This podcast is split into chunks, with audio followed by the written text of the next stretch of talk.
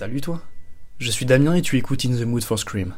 Dans ce podcast spécial Halloween, les membres de l'équipe de Mood Production te font frissonner avec des histoires d'horreur.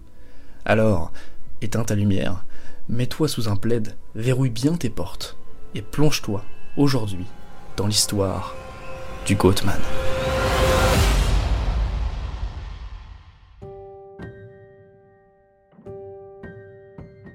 Cette histoire, elle a été vécue par Steven.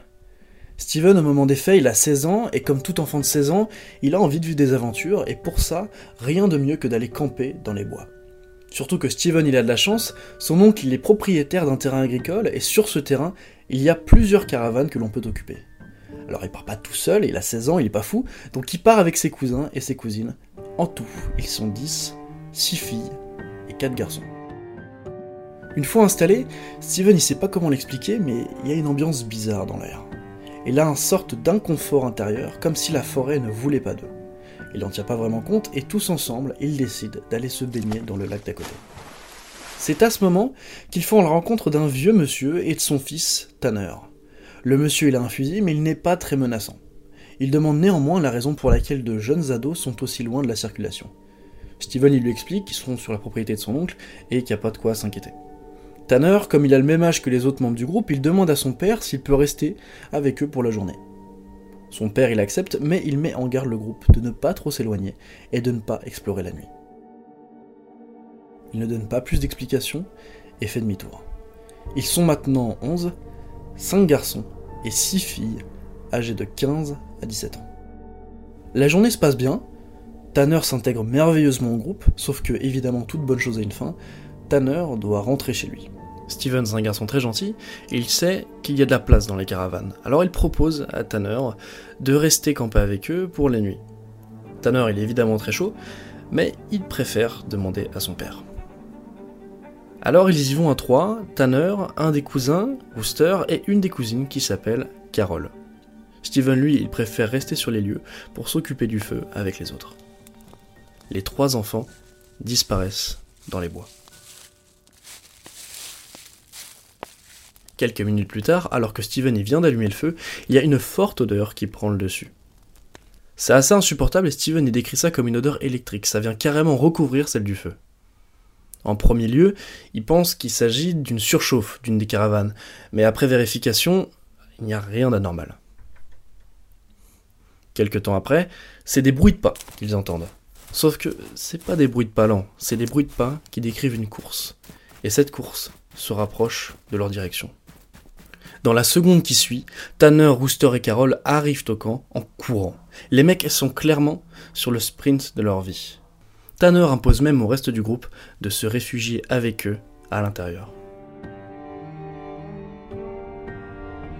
Steven et les autres, ils comprennent pas ce qui se passe, surtout qu'ils sont tous les trois à l'air traumatisés.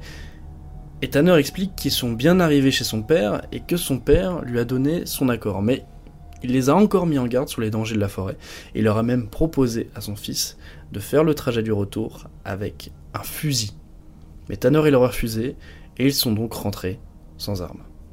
Mais qu'est-ce qui s'est passé sur le chemin du retour? Eh bien écoutez, Rooster il explique qu'à mi-chemin, alors que la nuit venait de tomber, ils ont eu cette impression d'être observés. Et vous savez, si vous êtes familier avec l'univers des films d'horreur, que cette sensation elle est souvent révélatrice, surtout dans les bois. Pourtant, il voyait rien, mais uniquement des feuillages bougés. Et surtout, cette forte odeur que Steven avait également senti plus tôt. Le pire, c'est pas ça. À un moment, ils sont tombés nez à nez avec une personne qui se tenait droit sur le chemin, sans bouger. Rooster, il a un peu paniqué, et il a commencé à crier sur la personne parce qu'elle leur avait fait peur. Mais la personne n'a pas bougé, et ils se sont surtout rendus compte qu'elle était dos à eux. Ils n'ont pas cherché, ils ont repris leur chemin d'un pas un peu plus pressé, sauf que quelques temps après, un bruit horrible a retenti dans la forêt.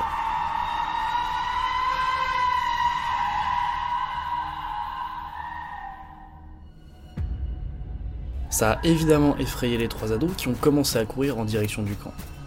Et lorsque Carole a dirigé sa lampe vers un buisson, elle a vu quelque chose se faufiler. Quelques secondes plus tard, une silhouette est apparue à 40 mètres derrière eux, et c'est à ce moment-là où les ados ont commencé à sprinter leur race jusqu'à la caravane. Ils sont restés pendant un long moment avant que l'odeur ne s'estompe directement.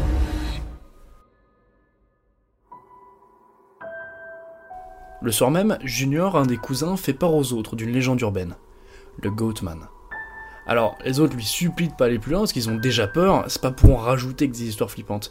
Mais Junior, il persiste il raconte cette légende. Apparemment, le Goatman serait une créature qui peut prendre l'apparence de n'importe quoi pour effrayer les humains. C'est une créature maléfique, mi-homme, mi-chèvre, et elle est excessivement dangereuse. Bon après, vous savez, à leur place, c'est dur d'y croire, parce que même si on a un doute sur le fait accompli, c'est dur de rester rationnel et de penser que l'existence d'une pareille entité soit possible. Donc évidemment, la majorité préfère penser que c'est juste des petits plaisantins qui font leurs blagues de très mauvais goût, sauf que ce qu'ils ne savent pas, c'est que ça ne va qu'empirer. Un soir, l'odeur va refaire son apparition. Sauf que cette fois-ci, ce sera beaucoup plus fort que d'habitude, à tel point que l'une des cousines va se mettre à vomir. Les ados n'ont pas le choix, ils se réfugient dans la caravane.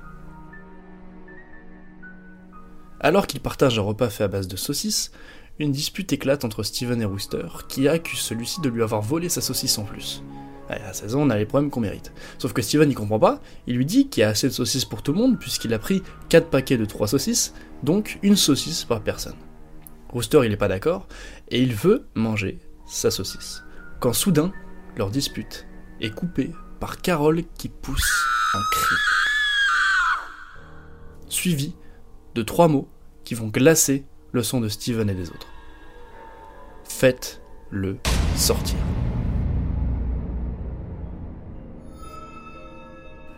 C'est un mouvement de panique générale et réflexe de survie, tout le monde sort de la caravane. Une fois calmé, quelque chose dérange Steven. Il a le réflexe de compter tout le monde et il tombe sur un chiffre qui va le laisser perplexe. Ils sont 11, alors que dans la caravane, ils étaient 12. Steven, il s'en souvient parce que quand il a distribué les saucisses, il y en avait pile poil assez pour que tout le monde en ait une. Et puis, bah, comme ils étaient nombreux, il n'avait pas pensé à regarder tout le monde, mais en vérité, ils n'ont jamais été 12. Avec Tanner qui les avait rejoints, ils n'étaient que 11. Le plus étrange dans tout ça, c'est que Steven, il est sûr qu'aucune personne n'est apparue pendant la journée. Ce qui ne veut dire qu'une chose, l'intrus était parmi eux toute la journée. Après cet épisode traumatisant, bien évidemment, il y en a qui veulent partir, et je pense que c'est ce que j'aurais fait aussi. En revanche, il y en a quand même certains qui veulent rester. Et comme Steven, c'est lui qui est responsable du groupe, puisque c'est son oncle qui est propriétaire des lieux, bah il a pas trop le choix. Et il y a finalement quand même 4 personnes qui sont parties, dont Carole. Ils ne sont donc plus que 8. Le lendemain, Tanner décide d'aller chez son père pour lui prendre un fusil. Steven et les autres ne sont plus que 7 dans le campement. La journée passe plutôt vite, sauf que à 17h, Tanner il n'est toujours pas rentré. Soudain, Steven remarque que près du feu se tient une jeune fille qui a exactement les mêmes traits que Carole. Elle rit silencieusement. C'est à nouveau la panique, et tout le monde se réfugie dans la caravane. Carole se tient toujours près du feu, et elle est immobile. Soudain, un violent coup frappé à la porte. Il s'agit de Tanner qui leur supplie de lui ouvrir. Alors qu'ils sont tous entassés dans la caravane, Steven a à nouveau ce réflexe de compter tout le monde. Mais à sa grande surprise, ils ne sont que sept. Et en y réfléchissant, quand les quatre autres sont partis, en fait ils auraient dû être 7 puisque 11 moins 4 ça fait 7 et pas 8. Et pourtant Steven est sûr d'une chose, ils étaient 8. Le constat était clair, la créature leur avait encore une fois rendu visite. Tanner reprend son souple et explique ce qui lui est arrivé.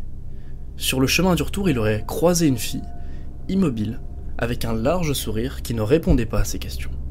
Et surtout, cette entité s'approchait de lui à chaque fois qu'il clignait des yeux. Il n'a pas cherché, il a fait demi-tour et il a sprinté en direction du campement. Ce qui est terrible, c'est que les choses ne vont pas s'améliorer puisqu'énormément de disputes vont commencer à éclater au sein du groupe, entre ceux qui croyaient à une blague et ceux qui commençaient à douter de tout le monde. Et finalement, Tanner a annoncé que son cousin, Reese, viendra les rejoindre demain matin, parce que ça ne peut plus durer. Le lendemain, Reese est arrivé au campement et il avait l'air troublé. Il explique aux autres qu'il aurait croisé une jeune fille sur le chemin qui le regardait sans bouger. Reese a d'ailleurs cru qu'elle faisait partie du groupe, mais la jeune fille l'aurait suivi pendant quelques mètres avant de disparaître dans les bois. Ce témoignage, il vient confirmer une chose, c'est qu'il y a bel et bien quelque chose qui les menace. Parce que Reese, il n'est pas au courant de tout ça, et pourtant son témoignage y coïncide avec les autres. Le soir même, à 23h, il n'y a plus aucun bruit autour d'eux. Quand soudain, une voix vient supplier qu'on lui ouvre la porte. Pourtant, tout le monde est présent, il n'y a plus personne dehors. Cet intrus, cet inconnu, continue sans cesse de frapper, et il le fait pendant au moins une heure jusqu'à ce que Reese y perde son calme et il décide de faire face à la créature. Il ouvre la porte, il tire trois coups de fusil et hurle à la créature de partir. Un bruit strident et horrible retentit dans toute la forêt.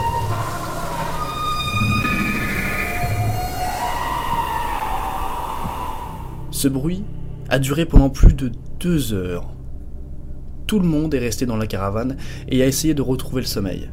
Seul Tanner est resté debout pour monter la garde. Le lendemain, tout le monde a repris ses affaires et ils ont décidé de partir. Deux jours après, Tanner a expliqué à Steven que le soir où il a monté la garde, il a vu une personne sortir de la salle de bain et s'installer parmi les autres. Ce n'est qu'en voyant que la fenêtre de la salle de bain était ouverte qu'il a compris que la créature était bel et bien de retour. Cependant, il n'a pas osé ouvrir le feu, il ne voulait pas inquiéter les autres ou leur faire peur, il a seulement vu la créature partir le lendemain dans les bois, en le regardant une dernière fois dans les yeux. Qu'était-ce cette créature? Que faisait-elle là? Aucun des adolescents n'a cette réponse. Mais ce qui est sûr, c'est que s'ils étaient restés un jour de plus, Steven n'aurait pas été là pour en parler.